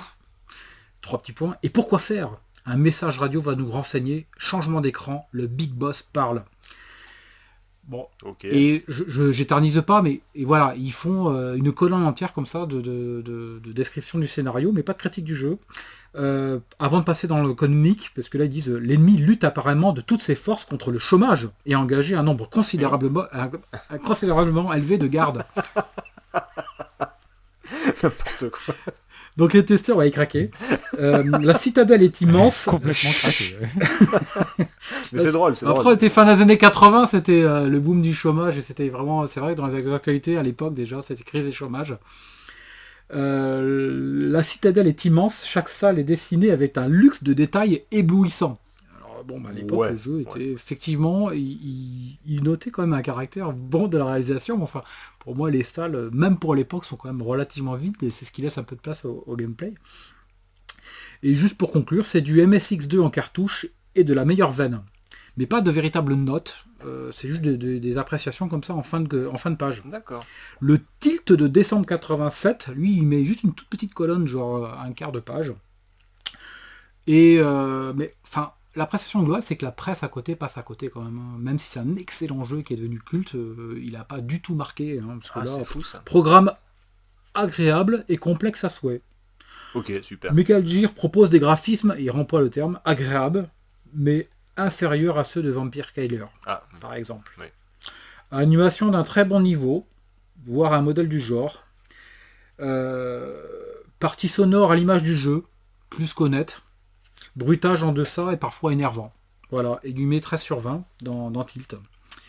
Donc non, la presse de l'époque est passée à côté, et la presse du moment de la sortie de Metal Gear Solid ne, ne relate pas le caractère cultissime et exceptionnel du- de ce Metal Gear. Attends, il a dit, Voilà il, il a, pour il a- cette, euh, il a dit bruitage énervant ou irritant, je sais pas quoi. Tu crois qu'il parle du euh, twing de, de la- de- le truc qui est ultra culte c'est, Ouais, c'est- c'est ça. Il devait Bah se faire euh, repérer. Bruitage en deçà ça- et parfois énervant. Ah, ça marchera jamais ce truc Ah. hein, avec des points d'exclamation à la con là. C'est- Putain, le, le mec est vraiment passé à côté quoi, effectivement. Donc la presse passe relativement à côté parce que même euh, Console News qui en fait une page pleine, c'est juste une page pour euh, à mon avis, ils ont dû recopier ce qui était dans le mode d'emploi. Je l'ai pas sous les yeux ce mode d'emploi, mais Ouais. euh, ils ont dû recopier l'introduction du jeu et puis juste glisser une, une- une phrase de, de- pour dire que c'est un bon jeu à la fin, mais euh, une bonne cartouche, mais c'est tout quoi. Donc non, il passe à côté à l'époque. D'accord. Bon, ben merci beaucoup pour, pour cette revue de presse, c'était c'était intéressant, mine de rien. On en parle depuis tout à l'heure, donc euh, on va enfin parler de la, version NES. Alors, les différentes versions et comment jouer aujourd'hui à, à ce, à ce Metal Gear MSX. Alors, je vais commencer par les, portages. Il y a eu effectivement un portage sur NES. Voilà, que je, pense la plupart des, personnes qui, qui ont joué à Metal Gear à l'époque ont surtout joué sur celui-là. Euh, et c'est horrible. C'est horrible parce qu'il y a beaucoup de changements. Euh, bah déjà, il n'y a même pas de Metal Gear en fait. C'est-à-dire que le, jeu s'appelle Metal Gear, tout le scénario est basé sur le Metal Gear. Euh, il faut le Metal Gear, mais dans le jeu, il n'y a pas de Metal Gear. Voilà. Euh, à, la fin du, jeu MSX, on se bat contre, enfin, on détruit le, Metal Gear, on se bat contre lui. Là, sur NES, c'est un gros, ordinateur qui est, qui, est, gardé par des gars, des soldats. Donc c'est c'est vraiment nul. Tu, tu commences pas du tout au même endroit, t'es balancé dans la jungle, il y a un labyrinthe, il n'y a rien qui t'indique, c'est très très mal fait. Euh, de ce que j'ai lu sur le développement, de ce que j'ai cru comprendre, ça a été fait en très peu de temps, en quelques mois, pas plus. Euh, et la, consigne, ça n'a pas été fait par Kojima ou autre, c'était une autre équipe, et la consigne c'était de le faire le plus différent possible du, du MSX. Eh ben c'est réussi. c'est réussi parce que autant sur MSX c'est cool, autant sur NES c'est nul. Et vraiment, euh, enfin je sais pas si vous l'avez fait sur NES, mais vraiment ça fait pas partie des meilleurs jeux quoi. C'est Non, je- moi je crois que je l'avais essayé vite fait, mais ouais, le début il est assez chiant de, de souvenir avec ce- la forêt qui est compliquée. On se rend vite compte ouais, que en fait il y a tout un tas de trucs qui sont moins équilibrés, juste moins bien finis, et donc euh, c'est plus pénible pour le joueur. Ouais, c'est une version qui a été, alors je sais pas si elle a été reniée ou en tout cas euh, Kojima n'aime pas du tout. Euh, et le Snake's Revenge, le 2 sur NES, c'est carrément, ça fait même pas partie de, la série c'est vraiment donc tout ce qui sort sur NES et où il y a marqué Metal Gear, globalement laissez tomber. Euh, pareil pour Commodore 64 et MS-DOS sur PC, ce sont des portages qui ont été effectués mais depuis la version NES. Et encore moins joli. Donc du coup, euh, laissez tomber. Ouais, les gars, ils, ils ont tout compris. Ils- Ouais, truc de, truc de japonais, chinois, je sais pas quoi, ça marchera pas, on va prendre... euh, on, on va le faire nous, vous inquiétez pas. Ouais, Attends, la, la guerre c'est nous. bah, voilà, faut pas déconner quoi. Non mais enfin, vraiment c'était euh, c'est vraiment à éviter, le, le- laisser tomber. Euh, le jeu en lui-même par contre, alors si vraiment vous aimez les trucs exotiques, il est sorti dans, euh, dans la version la version Famicom est sortie sur le disque de Twin Snakes sur euh, s'appelle sur GameCube qui est le, remake de Metal Gear Solid, le premier. Euh, il y avait un bundle spécial Metal Gear Solid qui est sorti uniquement au Japon et ça reprend la version Famicom. Donc si vous n'êtes pas bilingue, laissez tomber. Par contre, vous pouvez trouver le jeu sur, euh, bah, sur, le, sur un disque de Metal Gear Solid 3 Subsistance, qui est sorti en 2005 sur, euh, sur Play 2, donc, ce, ce dont tu nous Ouais, parlais. le euh, CD2. voilà. Avec le, avec le, le Metal Gear 2, du coup, qui est, qui est très très très bon aussi. Peut-être qu'un jour on le fera, mais, mais globalement c'est le premier en amélioré, donc c'est c'est vraiment parfait. Et il est disponible sur le Legacy Collection, donc sur PS3, euh, qui se trouve encore assez facilement quand même. hein. C'est une compile avec tous les Metal Gear qui sont sortis jusqu'au 4, si je ne me trompe pas. Euh, avec le comics, avec tout ce qu'il y a dedans, avec les versions PSP, enfin voilà, il y, a- toute la, compile et notamment les, deux premiers épisodes euh, sur MSX qui sont vraiment, vraiment bien, bien portés, bien refaits, qui ont été corrigés. Parce qu'il faut savoir que la version MSX en anglais, il y a beaucoup de trucs qui ont été, qui ont été coupés, beaucoup de dialogues qui ont été enlevés. Ça n'empêche pas que le jeu reste très bon, hein, mais par rapport au, japonais, c'est un petit peu moins profond, on va dire. Voilà. Mais globalement, c'est vrai que pour y jouer, euh, bah, à, part le, à part jouer sur Play 2, Play 3, vous n'avez pas trop trop le choix. Et les émulateurs, bien sûr. Alors pour, euh, ouais, pour les versions sur Legacy, là, je sais plus trop, mais du coup, euh, j'insiste avec cette version de subsistance parce que le truc intéressant, c'est que le jeu est en ah, français et que du coup, vous pouvez sauvegarder à peu près quand vous voulez. C'est très, très appréciable. C'est vrai, c'est vrai. C'est vrai. Je l'ai pas précisé. Mais du coup, euh, et du coup, c'est plutôt bien travaillé. Il existe euh, des patchs hein, très faciles à mettre. C'est-à-dire qu'on prend le jeu MSX2, donc il y a des versions, euh, des dialogues japonais ou un peu anglais. Mm, mm. Surtout le japonais et surtout la description des objets et armes est en japonais. Enfin, on comprend vite avec le graphisme ce que c'est comme arme. Et dès, qu'on les essaye. Mais par contre, il y a des petits patchs, des petits patchs anglais ou français qu'on trouve très facilement. Ouais, voilà. Donc si vous avez l'occasion, c'est quand même assez accessible. Juste retenez bien, pas de version NES, ni, Commodore, ni, euh, ni MS-DOS. Le reste, après, vous pouvez y aller. Mais il euh, y avait un prototype Amiga qui est jamais sorti aussi. Donc si jamais vous voyez un truc Amiga, euh, fuyez. C'est basé sur la version NES aussi, apparemment. Voilà. est-ce que est-ce qu'on conseille d'y jouer aujourd'hui? Est-ce que, est -ce que vous le conseilleriez à quelqu'un ou pas? Marc? Alors pour l'histoire. Euh, oui, ça, ça, on est d'accord. pour l'histoire du jeu vidéo, on est, on est toujours tous d'accord pour le dire à chaque fois ça, mais je préfère quand même le noter avant ce qui va suivre parce que je répondrai non. non, plutôt pas. Autant il y a des jeux de la fin des années 80-90, on en a fait, on en a traité plein dans cette émission, mhm. où on a plaisir à reprendre le pad et y rejouer. Mhm. Euh, là, je ça va bien un petit peu, mais tout ce qui faisait la richesse et l'originalité du jeu de l'époque, euh, ben, aujourd'hui, euh, non, pas tant que ça, parce qu'on a, évidemment euh, vu plein d'autres choses et, forcément beaucoup mieux, enfin beaucoup plus riche, même si ce jeu-là. Et non, moi, mon ressenti, voilà, c'est qu'on y joue une demi-heure, trois quarts d'heure, et puis au bout d'un moment, on essaye de faire moins gaffe, d'y aller un peu plus vite et plus bourrin, et puis on se fait submerger par les gardes, et puis on repose le pad, et puis euh, c'est parce que ça, ça, ça, ça lasse assez vite.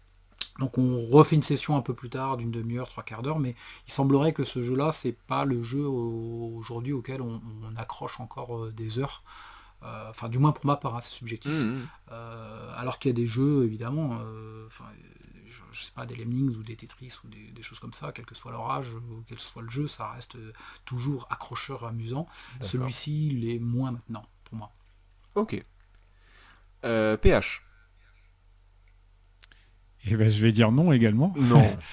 Euh, ah si si, euh, moi effectivement j'aime bien ce jeu, mais je conseillerais pas forcément non d'y jouer parce que le problème euh, vient aussi effectivement certes de l'époque à laquelle appartient ce jeu et donc des limites que ça implique. Mais parce que quand on pense Metal Gear, forcément on voit aussi beaucoup l'aspect scénario, l'aspect mise en scène, etc. qui évidemment là est réduit, très très très très réduit. Encore une fois du fait du MSX, c'est pas tellement, c'est pas tellement de sa faute mais euh, on perd tout ça, donc automatiquement, euh, même si beaucoup de bases euh, de ce que de ce qu'est MGS et de ce que sera MGS en général sont déjà présentes dans ce jeu-là. Hein, on l'a dit, il y a effectivement le Metal Gear, il y a le fait d'être manipulé, il y a la présence de l'hélicoptère, il y a les cartes, il y a les cartons, les niveaux de sécurité, les missiles guidées, tout ça sera présent encore après.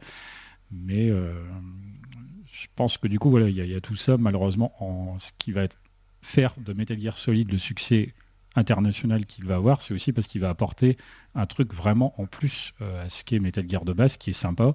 Mais MGS devient génial parce qu'il y a, à mes yeux, le scénario, la mise en scène, l'aspect cinématographique qui immerge beaucoup plus, qui est assez cohérent avec euh, aussi l'univers du jeu et qui apporte euh, un truc aussi au, gameplay en général, je pense.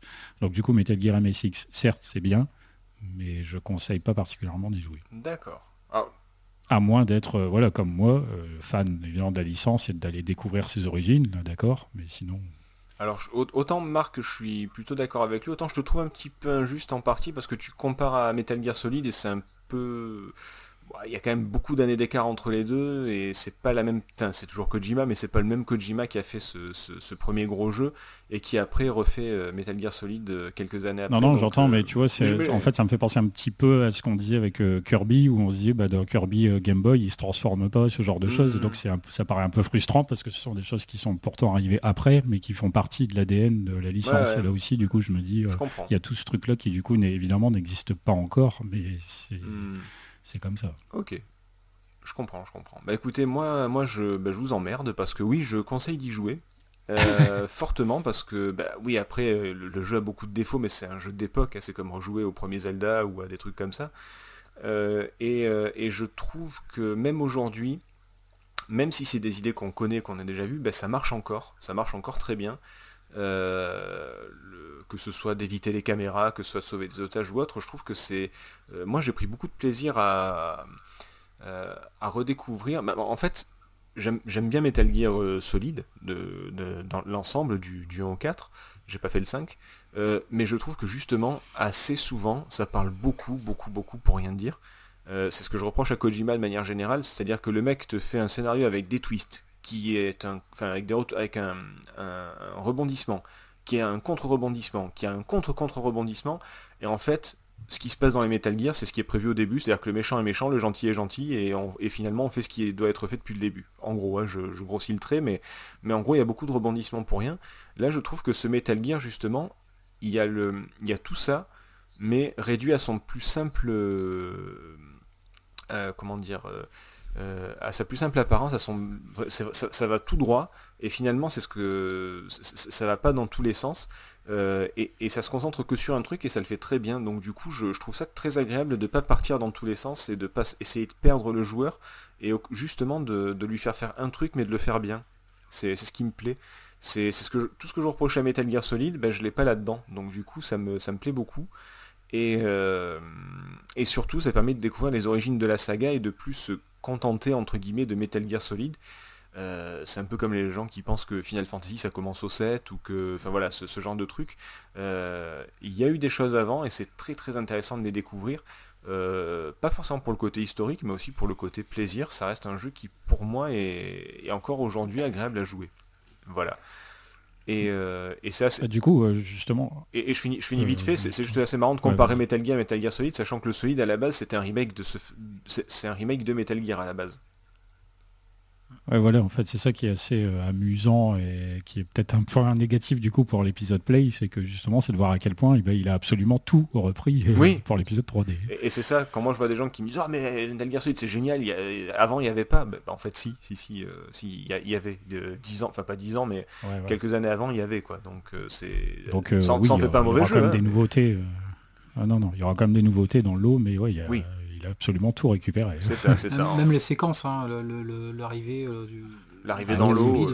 Le début, l'arrivée dans l'eau, euh, c'est un clin d'œil euh, à ce Metal Gear. le missile téléguidé, bon évidemment, en vue 3D, ça, fait, ça fait son effet, mais il y a beaucoup, beaucoup d'éléments, tout était là. Oui, oui. Bah, comme je vous dis, alors à la base, c'était un remake, ça, ça, a changé, hein, Metal Gear Solid, après, il y a eu beaucoup d'autres trucs qui sont implantés et ça fait un jeu différent, mais à la base, c'était pensé comme un remake, puisque c'est très japonais de faire ça. Hein, Super Castlevania 4, il s'appelle juste Super Castlevania et c'est pas le numéro 4, c'est un remake du premier. Euh, et pareil pour beaucoup beaucoup d'autres jeux. Et euh, bien sûr, le solide est devenu ce qu'il est devenu, avec toutes ses qualités, ses défauts, tout ça. Mais, euh, mais voilà, je, même sans le comparer, même en soi, je, trouve que Metal Gear, ça reste... si tu dois te faire une ludothèque MSX, je pense qu'il doit figurer dedans, par exemple. Ah, avec une ah, ludothèque, euh, oui, probablement. C'est un incontournable du MSX, on est d'accord. Et, je pense que ça reste un bon jeu encore aujourd'hui, avec ses défauts, mais bon, après on est des rétros, on sait que les jeux sont vieux et qu'ils ont des défauts, mais, euh, mais voilà, c'est, je, pense que c'est un jeu important. Et je vous emmerde encore. C'est le, c'est, c'est néanmoins, c'est effectivement néanmoins que c'est effectivement un jeu important. Ça, je ne le retire pas. Bon, est-ce que vous avez quelque chose à rajouter, messieurs? Non, c'est je suis tombé, euh, je suis tombé en regardant un let's play. Alors je sais pas si on peut faire un, instant méga spoil. Je suis tombé à un moment ah, donné sur alors, euh, si, vous, les commentaires. Si, vous voulez, euh, on a déjà un petit peu spoilé des trucs vite fait. Bon, en même temps, le jeu a 35 ans, les gars. Faut se réveiller. Mais, mais si vous voulez pas être spoilé, au revoir. C'est à très, à, très bientôt.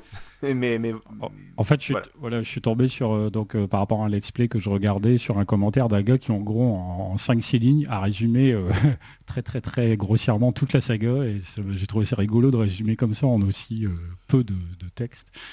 Je vais, le faire un petit peu à l'arrache parce que c'est le, truc est en, anglais à la base, mais en gros, donc c'est parce que là, Big Boss, il s'adresse tout le temps à Solid Snake, évidemment, dans Metal Gear MSX. Mm-hmm.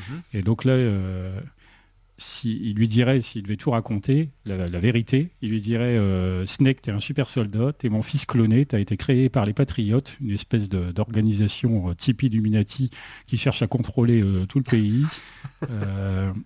il t'utilise pour m'empêcher de sortir de cette organisation. Tu as deux frères, Liquid et Solidus. J'ai créé Outer Heaven dans, un, dans une tentative de suivre les idéaux de mon mentor, The Boss, que j'ai moi-même assassiné. Et au fait, le gars que tu viens de tuer, c'est mon double, Venom Snake. Bah, voilà. voilà, Mais, mais tu vois, c'est ça, c'est qu'il y a, y a ce côté, on va pas revenir dessus, c'est pas le but du podcast, mais vraiment, c'est ce que je reproche à Kojima, c'est que tout le monde le voit comme un génie du scénario, alors qu'en fait, il fait que reprendre des poncifs du film d'action américain qui sont quand même très très euh, faciles. Je suis ton père. Non, non, ça se voit là. Bon, je suis ton frère. Bon, d'accord, ok. Mais euh, bon, on va faire les deux. Ah, très bonne idée. Mais, euh, il est pas mauvais du tout, Kojima. Hein. Mais c'est vrai que les gens ont tendance à l'encenser c'est un très bon metteur en scène, mais il a aucune imagination. Voilà, en gros. C'est euh, c'est le problème. Donc effectivement, tu peux résumer toute la saga en, six lignes et je trouve ça. Euh, Après voilà, euh, résumer comme ça, bon, c'est complètement crétin. Après, je pense que dans, certains jeux, autant MGS1, enfin bon, là on va pas trop s'écarter sur les autres jeux, mais je pense que voilà, à partir de notamment MGS3, c'est pour ça qu'il a été beaucoup apprécié, le, le 2, le 3, quand même les discours se sont améliorés, les, nuances se sont approfondies, je pense. C'est devenu plus intéressant au fil des épisodes. Oui, oui. Bon après c'est pareil pour tous les jeux, je veux dire. Hein. Là il y a six lignes pour Metal Gear, mais si tu dois résumer Zelda, ça tient en, une ligne plus ou moins quoi. Donc euh, c'est, il y a beaucoup de jeux. Tu vas sauver la princesse. Tu vas la princesse, sauve-la. Et tu le gros cochon. Euh, voilà. Non, c'est, mais c'est vrai que c'est plutôt marrant ce, si tu peux mettre le, lien dans le Discord là de ce, petit texte. En tout cas, euh, je, ouais, faudrait que je le traduise. Mais euh, juste du coup, oui, euh, pour terminer sur Metal Gear du coup MSX, il faut noter que par rapport à la chronologie des jeux qui sont sortis, qui après se passaient après, se passaient avant, les épisodes Metal Gear 1 et Metal Gear 2 ont quand même un peu de force, mais bel et bien été intégrés à la ligne complète de l'histoire de la saga. C'est ce que les Japonais ne réussissent pas souvent, même très, rarement à faire. Il faut voir les, chronologies de, Zelda, Castlevania, euh, ou euh, enfin plein d'autres jeux qui, n'ont ni que Resident Evil, n'en parlons pas. Euh, c'est vrai que là, Metal Gear, ils ont quand même réussi à faire quelque chose d'assez Gear et solide. Ils ont réussi à faire un, un truc assez qui se répond bien à lui-même, quoi. C'est assez cohérent quand même. Ouais, globalement, ça a à peu près tenu la route. Ouais, si on veut faire dans l'ordre, donc euh, c'est MGS3, c'est Peace Walker, c'est Ground Zeroes The Phantom Pain, Metal Gear 1, Metal Gear 2, puis MGS 1, 2 et 4. Euh, ok. Ok, faudra le noter ça aussi. pour être sûr. Mais en tout cas, pour la plupart, ce sont de bons jeux. Et je suis content qu'on ait parlé de, Metal Gear, qu'on l'ait un petit peu remis à sa place euh, et qu'on arrête de l'oublier, le pauvre, parce qu'avec le 2, ils sont quand même très très bons. Euh, on va s'arrêter là? Yes. Bon. Ouais. Eh ben écoutez, merci, euh, merci messieurs d'avoir participé, merci à vous de nous avoir écoutés. si ça vous a plu ou pas, ben, venez en discuter sur, sur le Discord. On, pourra, on pourra en parler. Euh, comme à notre habitude, on va se quitter en musique. C'est PH qui l'a choisi, c'est le, le thème de Tara, c'est ça? Sim of Tara? Ouais, c'est ça. Bah, en fait, c'est la première musique qu'on entend dans le jeu, qui est assez marquante, d'autant plus qu'on l'entend également donc justement dans l'épisode Play dans le cadre des missions VR. D'accord, c'est là qu'on... Oui, il me semble bien l'avoir entendu quelque part. Euh, donc, eh euh, une fois de plus, merci de nous avoir écoutés. On se retrouve dans deux semaines pour parler de... Les gars, vous êtes au courant du programme? Non? C'est pas un truc avec des blocs Exactement, avec des tétraminos. On va parler de ah, Tetris dans deux semaines. Et croyez-nous, il y a quand même des trucs à dire. Si, si, si, si. Sur ce, merci beaucoup et à bientôt. Salut. Salut. Ciao.